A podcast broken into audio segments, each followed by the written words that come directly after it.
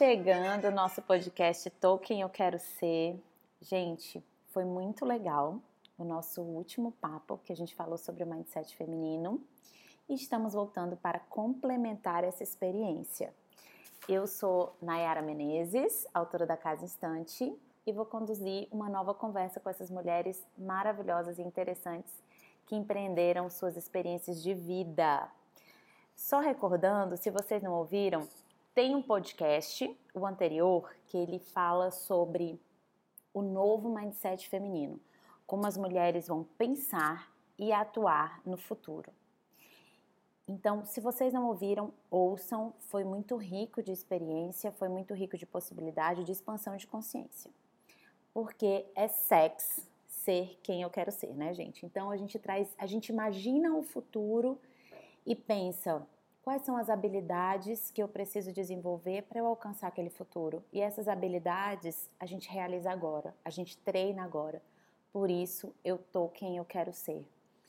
Então, para complementar e deixar vocês mais empoderadas, porque a gente quer entregar caminho, a gente quer entregar para vocês uma nova perspectiva de atuação e dar para vocês a liberdade de se exercer neste agora com liberdade. Isso é sexo, ser livre é ser sexo, gente. Simbora. Então, quais são os passos para mudar o nosso mindset? O que ficou depois da nossa conversa foi assim: qual foi a chave que virou? De certo, são muitas chaves ao longo de uma jornada, né? Mas algumas a gente percebe que é mais relevante, que foi um ponto decisivo. Então, eu vou trazer aqui de novo para conversar com vocês, mulheres xamânicas, eu converso, protagonismo e euzinha, aqui da Casa Instante, né, Menezes, para a gente apresentar para vocês qual foi o ponto de virada. Qual foi o mindset que falou assim: caramba, na hora que isso entrou no meu nível celular, a minha vida mudou. Eu saí de um lugar de vítima, passei a ser protagonista, passei a liderar quem eu sou, passei a me posicionar. Passei a ser quem eu quero ser. Então eu dou boas-vindas para vocês, meninas, e vou começar aqui com a nossa musa do parto, Ana Sembranel, do projeto Partogonismo. Seja bem-vinda, Ana. Olá, gente, tudo bem? Prazer estar de volta aqui. E ouvindo a Nay falando, eu pensei que a primeira coisa que eu precisei fazer foi acreditar em mim. Porque se eu não acreditasse, ninguém iria acreditar. Então, acreditar no meu potencial foi fundamental. Eu não teria conseguido é, passar pela dor, que foi um dos pontos que eu elegi. Eu não, não teria ouvido meu corpo, que eu não ia acreditar nele e eu também não teria conseguido superar o julgamento familiar, porque eu não acreditava em mim. Então, o que o outro me trazia, para mim ia, ser, ia, entrar, eu ia acessar. Se alguém dissesse assim, você não vai ser capaz de parir, eu ia é verdade. Ou seja, a tua referência ainda era muito externa, né? Exato, eu tive que voltar, entrar no meu casulo, voltar, fazer essa jornada de volta. E foi muito o que a gestação me trouxe. Então prestem atenção, uma dica de ouro. O bebê vai trazer o que você precisa ouvir o seu corpo é fundamental. A tua criança que está no teu ventre, ela vai trazer o que é necessário para ti. O que acontece é que as mulheres estão tão adormecidas que elas não se conectam com o bebê. Acaba sendo um ato muito fisiológico, não emocional, né? Assim, é, até vem sim. a emoção, mas não sabe ouvir, isso, né? Isso, isso, porque não juntou, não fez a uhum. união. Então, assim, em primeiro lugar, eu coloquei o medo da dor. Eu precisei ultrapassar a minha dor. Eu nunca fiz tatuagem porque eu morro de medo da dor. Tenho muito medo de não dar conta. E o parto, ele é dor, né? Dolorido. Então eu precisei fazer uma estratégia. Como é que eu vou fazer isso para conseguir parir e não, não vincular a dor? Para em casa. Então, né, eu sabia que em casa eu precisaria é, ter outros artifícios para fazer isso. E aí, o que é que eu fiz? Me preparei emocionalmente e estudei sobre o parto. A minha preparação emocional foi fundamental, porque chegou uma hora que eu achei que eu ia morrer, que eu não ia dar conta. E aí quem entrou no lance foi meu marido, que a gente se preparou juntos. E ele sabia que estava tudo bem. Ele sabia qual eram os batimentos cardíacos do bebê, o que isso influenciava. Ele sabia que eu gritando daquela forma não estava morrendo, eu estava só passando pelo processo do parto. Ele sabia que quando eu disse assim, eu não quero mais, me levem daqui, eu não quero mais, era um pedido de socorro porque eu estava morrendo quanto Ana, aquela velha Ana estava morrendo como filha para se tornar mãe E isso dói, gente, é uma ruptura muito grande que a gente faz no nosso ser. E aí eu também precisei abolir o, julgamento familiar da minha vida, né? Ninguém sabia que a gente ia parir em casa. Sabiam que nós íamos ter um parto normal, mas não sabiam que eu ia parir em casa. E quando nós falamos do parto normal, várias pessoas, tanto da minha família quanto da família do meu marido, falou assim: "Nossa, você vai se sentir dor para quê? Não precisa disso hoje". E aí isso ficou muito marcado em mim. Então, os meus pontos são esses: superar o medo da dor, ouvir o meu corpo e deixar de lado o julgamento dos outros, não só familiar, mas o julgamento no contexto, né? E isso tudo reverbera numa coisa: acreditar em mim, no meu potencial. É a construção do acreditar, né? É isso mesmo. E aí a gente vai para nossa musa da maternidade, de quem educa com afeto, amor, liderança, assertividade. Ai, gente, quase impecável, insuportável. Mentira, né? Não é assim. Não chega. Mas ah, é? Ah, é o que tem que ser, né? Mas esse tem que ser, tem que ser prazeroso. Pati, quando foi que a maternidade deixou de ser uma dor para ti, deixou de ser um conflito, né? Deixou de ser um peso e passou algo é, que você passou a dialogar, passou a ser uma construção tua e não foi mais tão difícil. Oi, Nai. Olá, pessoal, todo mundo. É um prazer estar de novo. Que alegria poder compartilhar isso, porque me deu a oportunidade de olhar para trás e ligar os pontos. Quando a gente está passando por esse processo, a gente não tem essa clareza. E é, é gostoso quando tu chega lá na frente, pode olhar para trás e dizer assim: nossa, reconheço essas, essas coisas que me ajudaram e podem fazer sentido para muita gente. Então é muito bacana falar sobre isso. Eu elegi três passos, né? Essa é a proposta daquilo que eu considero mais importante na minha caminhada.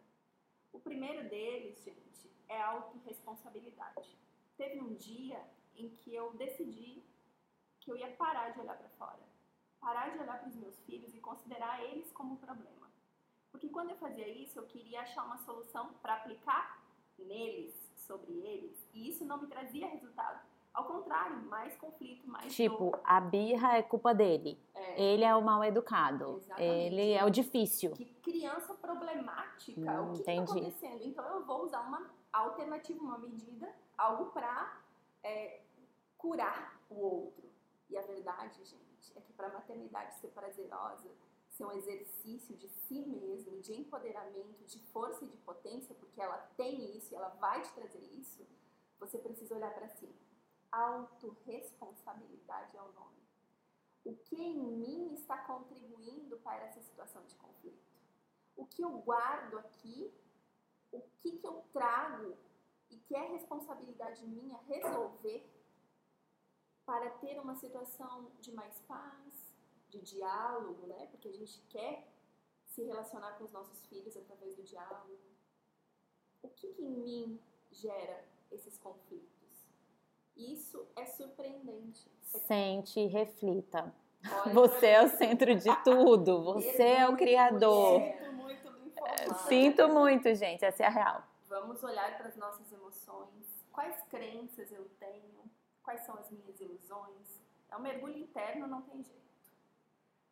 Depois disso, aí você vai sim ter condições de olhar para o teu filho de verdade. Mas aí o teu olhar vai ser outro vai ser um olhar de curiosidade. Que ser é esse, desse tamanho, que tem essa potência de trazer tanto movimento? Cadê a pessoa madura, né? Gente, onde ela ficou, né? Chegar. Olha que ser tão pequeno, mas que transborda Meu tanta Deus, gente, 50 centímetros gente. revolucionário, né? Que tira Muito, a gente do todo centro. Mundo, a mãe sabe disso. Então eu quis compreender a infância. Vou estudar, vou buscar conhecimentos. Tem muita gente boa falando muita coisa legal a respeito da infância. Quais são as fases do desenvolvimento da criança? Como que a criança aprende? Como eu preciso me colocar diante daquele ser para ser ouvida por ele? Isso é, traz prazer, alegria quando a gente alcança, porque a gente sente que existe um fluxo na relação. Troca. Troca, exatamente. Isso é muito gostoso de sentir. E engraçado, tô falando isso, porque dentro desse espaço, eu acho que a gente foi educado dentro de uma hierarquia onde eu, a criança, não sabe de nada, o meu pai sabe de tudo, eu tô sempre errada, eu tô sempre. É, é, eu sempre não sei. Né? E na verdade, quando a gente consegue ultrapassar essa crença, porque isso é uma crença, né? é um sistema, a gente precisa romper com um sistema educacional, um modelo, um paradigma que a gente. A gente se abre para aprender com os nossos filhos. Porque a criança, gente, é a nossa essência, ela está mais conectada com aquilo que a gente é. E os nossos filhos do mesmo jeito. Então eles têm muito para nos ensinar. E aí você vai se nutrir nessa relação também você sai dessa posição de ser só responsável para também receber. Você dá e você recebe. É lindo, fantástico. Depois disso, é, eu consegui desenvolver uma linguagem mais amorosa, mais respeitosa, uma linguagem que conecta, que abre espaço, que como que eu consegui isso? Na verdade, eu acho que é mais importante do que falar desse sim, desenvolver sim. uma linguagem, como que eu consegui é, Quando você virou a chave para isso, né? esse olhar para o respeito à infância, eu sempre tive. Mas eu não tinha um olhar para me respeitar. Então eu fazia tudo para os meus filhos. Tudo por eles, pensando neles, porque eu sabia, eu sempre soube que a infância é preciosa. É um momento muito importante para a nossa vida, reverbera eu acho toda. que a gente, depois da infância, a gente fica um adulto curando a criança, Exatamente. né? Exatamente. A gente não usufrui da criança sadia, não. né? Então, eu precisei olhar para mim. Qual é o valor que eu tenho nessa equação? Porque maternidade é relação, gente. Então, o mindset de se colocar em primeiro lugar, a máscara de oxigênio, autorrespeito. Uhum. É muito importante. As mães precisam saber o que elas podem e autorrespeito, e né? Elas podem ir na Autorrespeito representa espaço, representa limite, autocuidado, autocuidado né? É, é, esse olhar, né? O equilíbrio. Eu olho para mim, eu olho para o mundo. É, na verdade é porque às vezes pode confundir autorrespeito, não é a criança te obedecer. Oi, não, gente. É, é respeito é, é isso, mim, isso, né? né? Respeito por mim. Até onde eu aguento isso, até onde eu posso ir, até onde eu, eu dou espaço para o outro. A gente precisa ter esse olhar para isso porque senão a gente não consegue, a gente se submete, a gente fica em sistemas de submissão. E tem muitas mães submetidas. E isso é um grande problema. Sim, é muita culpa, né? É muita permissividade também. A gente, quando a gente não se respeita, a gente pode entrar nesse espaço ou de muito autoritarismo ou de muita permissividade, né? São os extremos. Massa, isso, muito legal saber. Então, é isso, galera. Quero saber é, a ponte que eu tô cruzando, onde é que eu tô. Medo. gente, sabe uma coisa que eu, eu eu percebo assim, é, quando a gente vai ver alguma palestra, quando a gente vai ler algum livro, quando a gente vai ouvir alguém, é, há a tendência de muita gente se colocar distante daquela experiência, distante do conhecimento que está sendo passado ali. E a gente tem que perguntar, né? Aonde eu posso atender esse comportamento também? Quem sou eu dentro dessa informação e dessa verdade que está sendo compartilhada? porque eu me empodero dela e faço uma autoanálise e aí me, me melhoro, me potencializo, né, me questiono. Acho isso importante nessa construção, né, de autorresponsabilidade, de autorrespeito, Sim. de empoderamento. É, porque senão é um espaço de escuta, né? Isso é muito importante para a gente desenvolver essa linguagem. A gente precisa aprender além de ouvir, escutar. Eu vou me esvaziar e vou receber aquilo que o outro está trazendo e vou fazer uma análise, né? Um julgamento cabe, daquilo que eu preciso me modificar, ou de que forma isso me impacta, né? Para que exista uma modificação na minha vida, para que eu consiga é, traduzir isso numa ação positiva para mim, né? Legal. Isso é muito importante, muito então, legal. Então, ótimo. Já os três? Sim. Ah, então ótimo. Então, vamos seguir agora com as, mulher, com as mulheres xamânicas, Heloísa Tainá, e ela vai trazer os passos de virada dela. Gente, diga lá. Que você rompeu. Nossa. Como a Nayara disse no início, tudo é uma jornada, né? Esses são três passos assim que marcaram a vida da gente, mas eu quero deixar claro que tudo isso é uma grande jornada que, como disse a Patti, é, traz para a gente um grande espaço de escuta de si mesmo. Né? Isso, é, isso é, foi uma frase muito importante, Paty, que você colocou aí, porque é uma grande verdade. A gente não sabe se ouvir, a gente está fora o tempo inteiro. É, o primeiro passo que eu dei foi me informar a respeito de mim mesma. Eu não sabia quem eu era. Autoconhecimento. Autoconhecimento. Mas o mais importante, saber quem eu me tornei. Porque eu não era eu. É muito interessante tu falar isso, saber quem eu me tornei, porque eu vejo as mulheres dentro de uma jornada de investir no seu autoconhecimento, mas se basear suas atitudes do presente sempre no eu antigo. Ela não incorpora uma vivência, não, uma, um espaço verdade, de integração do novo. Na verdade, o, o autoconhecimento exige muito de você. E na, quando a gente vai para algo novo, a gente está sempre numa constante fuga. Hum, né? Legal isso. A gente está na fuga de querer uma técnica para amenizar o que não se ameniza. A gente quer que os terapeutas digam o que a gente tem que fazer e não pegam o que eles estão Fórmulas, dizendo como, né? como um caminho, porque eles só apontam um caminho. Na verdade, a jornada é tua, é tu que tem Legal. que te olhar, né? Então, saber quem eu me tornei é, era pesquisar de fato todo o meu sistema familiar, por que, que eu tinha dor, por que, que era tanta angústia. Eu morria de angústia. Por que, que eu tinha relacionamentos frustrantes. O que, que acontecia comigo que minha vida estava no buraco? Por quê? Eu queria saber por quê. E eu acho que a gente tem que ter esse senso investigativo porque todo senso investigativo te traz equilíbrio.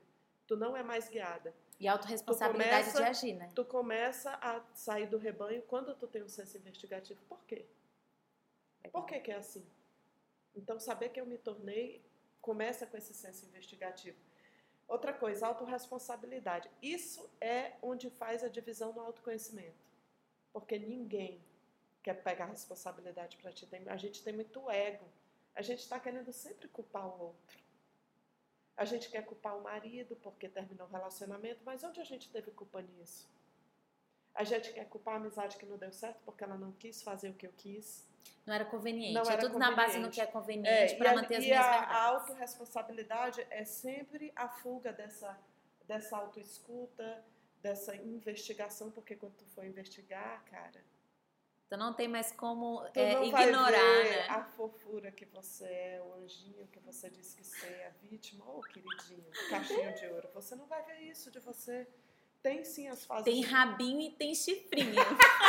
Também, porque o autoconhecimento, bem rapidinho aqui, ele tem três fases. Você vê a vítima que você foi, que é a hora de você ver sua dor, você começa pelo mais fácil. Depois você vai ver o ego, porque o ego é que sustenta a dor. Foi através do ego que a gente pegou essa muleta para sobreviver à dor. E depois você vai ver o rabinho, o chifrinho, porque nós somos maldosas, queridas. Quero dizer para vocês, ninguém é santinho nesse planeta. Tá bom? Estamos todos sobre a lei da densidade, causa e efeito. E se a gente está vivendo situações, é porque a gente precisa aprender com elas. Não tem anjinho, não temos asas ainda. Abrace tá? tudo. Abrace tudo. Então, autorresponsabilidade é o segundo passo. E o terceiro passo é olhar para as minhas necessidades. A gente está sempre querendo pôr a felicidade na mão dos outros, os outros decidindo por nós mesmos. E decidir, gente, cara, exige saber quem eu me tornei e ter autorresponsabilidade. E fazer por você. Fazer você por é que faz é, por você. Porque o, a gente tem medo. A, gente a tem porta medo. da experiência Cara, não eu existe. Eu sempre digo aqui nas meditações, toda meditação você não, não responde perguntas básicas a seu respeito. Às vezes não é nem porque você não sabe, é porque você tem medo de agredir o outro. Para dizer, então, eu tive que saber das minhas necessidades e bancar as minhas necessidades. Mas como a gente está dizendo aqui, tudo isso é uma jornada. Né? Eu fiz essa jornada. Saber quem eu me tornei foi uma, uma desconstrução. Autoresponsabilidade não é desconstrução, é coragem. Para você dizer que a culpa também foi sua, que a irresponsabilidade foi sua e que você se mantém no buraco por conta sua. É foda, mano. É foda, como diz Nayara, autoconhecimento não é fofura. E olhar para as minhas necessidades também é, um, é, uma coragem que eu tenho que pegar para dizer eu sinto isso e eu quero isso. E, e o que eu, vou fazer para isso? É, e né? eu acho que a Nayara agora complementa muito isso, porque dentro desses posicionamentos criativos de negócio, dentro de uma mulher que chegou com uma infraestrutura de casa estante, rompendo né, todo um, um, um sistema negocial, um sistema de empreendedorismo. Ela vai dizer para vocês ah, os três passinhos da ousadia, né, Nayara? Como. Exatamente. Os três passinhos para o quem eu quero ser. Gente, é, observem que esses aprendizados, eles reverberam em todas as áreas da vida de vocês. Quando a gente encontra a nossa identidade, a nossa integridade, é quando a gente encontra um ponto de atuação, de ancoramento, né? Que aqui na nossa inteligência da casa a gente chama de identidade, onde a gente se exerce desse lugar, na maternidade, nos negócios, no relacionamento, quem eu sou para mim. É onde a gente coloca margem para a gente existir, onde a gente se dá limite, onde a gente se respeita, né? Então, tudo isso que vocês ouviram dessas meninas reverbera em todas as áreas da vida de vocês. Então, observem é, a autorresponsabilidade de vocês, o medo da dor. A gente tem medo muito de se frustrar, né? E todas essas dores, todos esses processos de cura reverberam nos negócios, reverberam numa vida criativa, reverberam numa vida inédita, reverberam em quem eu sou para mim mesmo, né? Todas essas meninas despertaram dentro da jornada de identidade criativa, conduzidas aqui pela Casa Instante, é, e todas encontraram o seu ponto de atuação, a sua identidade criativa. E eu tive a minha jornada de encontrar a minha identidade criativa. É, e a, o meu ponto de virada, na verdade, aconteceu há mais ou menos uns um pouco mais de 10 anos atrás, quando eu era do serviço público e eu tive o meu filho e eu falei: o que eu vou entregar para ele?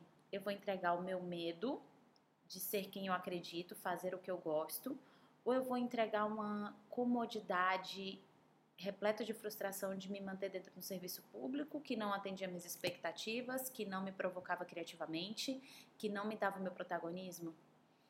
E dentro dessa escolha foi onde a minha jornada começou, porque eu passei a não me comparar. E esse é o primeiro ponto que eu quero colocar para vocês.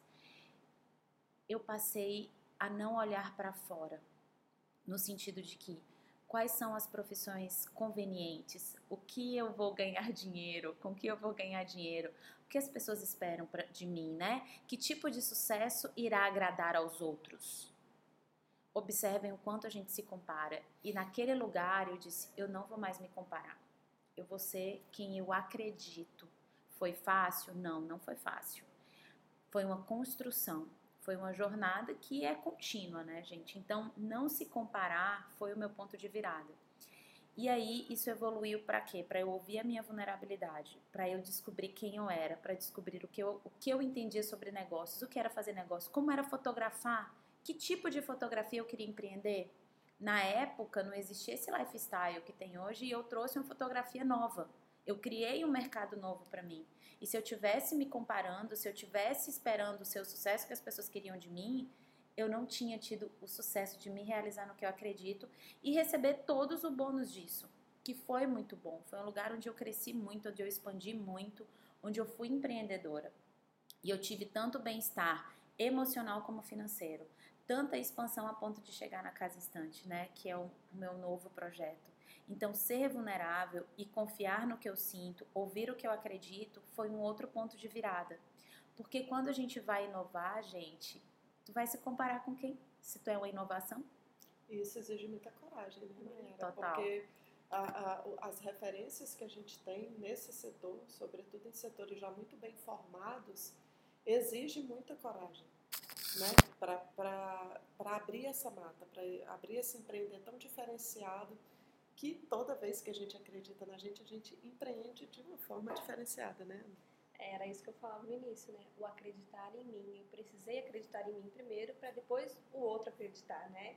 Porque senão não há essa conexão. É, foi Se exatamente. você não acredita em ti, É, é. vejam que todas que falaram aqui falaram sobre isso, sobre acreditar em si saber do seu valor, da Exatamente. sua condição de criar, co-criar, o que for. E vocês imaginam, gente, há 10 anos atrás, quando eu, eu, era, eu já era concursada.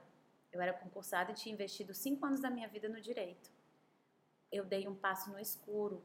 Eu dei um passo, e foi o meu primeiro precipício, no sentido de dizer assim, eu acredito e tem chão aonde eu acredito. O que eu não tô vendo e o que eu acredito é muito mais forte do que eu vejo. Porque não é isso, né? Então, e aí nesse processo eu comecei a dar voz.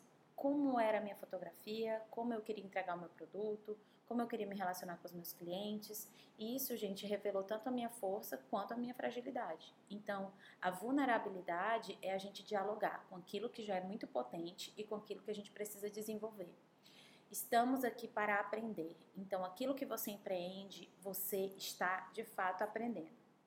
E o terceiro ponto é não querer provar nada para ninguém. Meu maior tesão é me experimentar. Gente, o que adianta o outro tá te achando o máximo e tu tá se sentindo uma bosta? O que adianta tu tá com um carro lindo e se sentindo frustrada e uma pessoa que não soube falar de si mesma, não soube empreender sua ideia? Gente, a gente tá numa nova era, a gente tá no novo tempo. Quando eu falo de identidade criativa, é a gente se exercer de um lugar inédito do que eu sinto, do que eu acredito e do que eu quero transformar no mundo. Essa fofura, essa coisa, é, essa falsa segurança não nos cabe mais, especialmente as mulheres. Então, estamos prontas. É, quero entregar essa energia de realização para vocês, essa energia de possibilidade, essa energia de ter coragem de se ouvir e de fazer sua própria jornada, né? Exatamente. Porque cada um é inédito, aqui, vídeo é, inédito. E cada um pontuou aqui a sua jornada, né? É, é, a gente tem que ter essa, essa coragem de dar esses primeiros passos, de se olhar, de, de ir para esse ponto, porque cada uma saiu de um ponto para outro. Né? E, e, ter, estamos atravessando, estamos né? Estamos atravessando e que as pessoas saibam disso. Isso é uma jornada. jornada isso não é fórmula fim. matemática, isso não é química, isso não é remédio. Construção. É jornada, é construção, é. exatamente. E, e, e esses são alguns dos passos mais importantes. Outros terão. Cada passo pede mais um passo, pede mais um degrau. Exatamente. E aí você constrói uma história que, como a nossa, virou empreendedorismo e está sendo contada. Vida né, inédita na veia. é isso aí, gente. Tô quem eu quero ser.